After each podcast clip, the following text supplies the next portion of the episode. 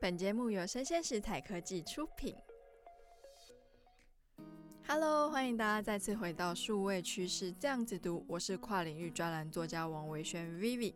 那今天要跟大家分享的主题哦，我把它定为当科技公司大举进攻电动车市场，字节跳动为什么不做车？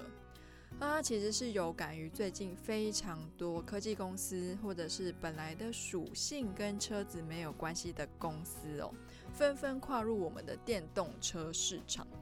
像是一直以来都有传闻的苹果可能要做自己的电动车，还有小米这个是确定要做电动车，还有代工电动车的台湾企业红海。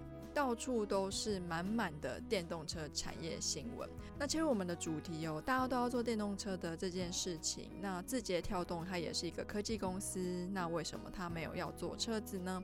那这个新闻主要是来自于网络媒体三十六氪，字节跳动不造车，但要卖车。那它的新闻的内容是这样子哦，字节跳动在卖车这件事情上啊，一直都是非常认真的。其中旗下最知名的平台莫过于懂车帝了。它在二零一七年正式上线，它的前身呢是今日头条的汽车频道，主要是靠汽车内容起家哦，所以它推出过非常多的汽车原创节目。那依托在这个懂车帝的 App 之上呢，字节跳动在今年的六月推出更专业的车源交易平台，叫做卖车通。打造的是一个新的线上汽车的交易管道。那内文还提到说，其实推荐演算法一直都是字节跳动的优势。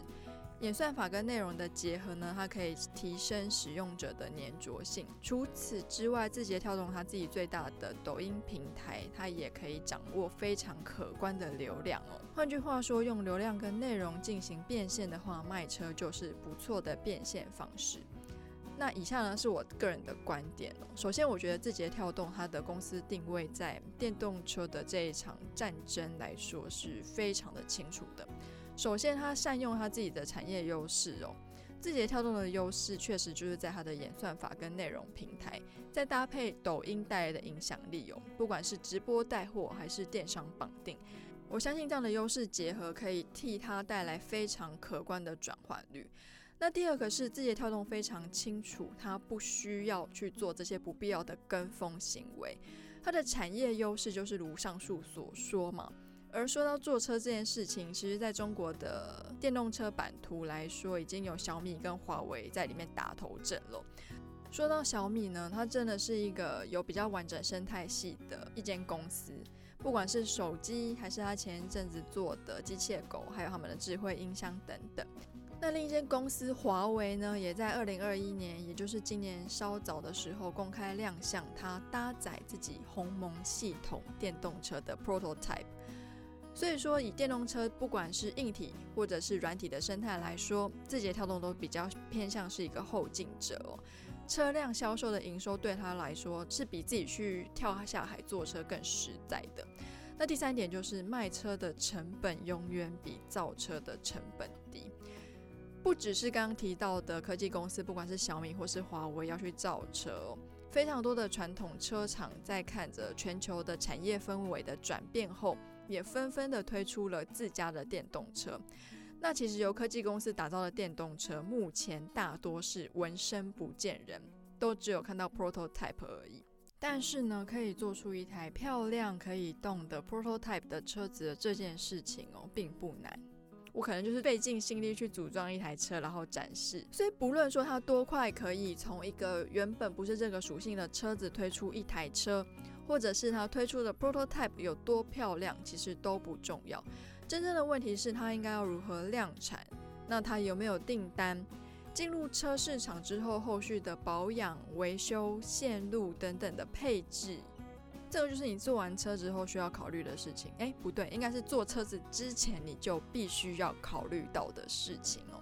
那一般车子制成后的一些安全测试啊，即便是这些科技大厂做的电动车，一样是一样都不能少嘛。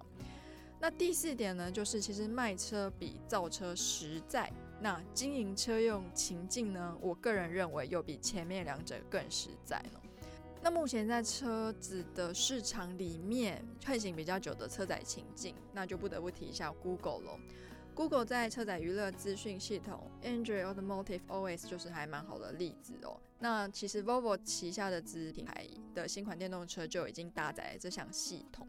那在慕尼黑汽车业的顾问公司还预测，到二零二五年的时候呢，Google 的这套车载系统的市占率可以到百分之十七。但是呢，还是不得不提醒一下，可能未来想要进军车用情境的这些公司们。车用情境其实并不是把手机的小面板变成车里的荧幕哦。那新的车用情境其实现在来说呢，我觉得想象跟创新的空间还非常非常大。所以大家在进军车用情境这件事情的时候呢，不妨思考一下，这个新的车用情境比起我在车上划手机，它们之间的差距感是不是真的足以称为是一个新情境？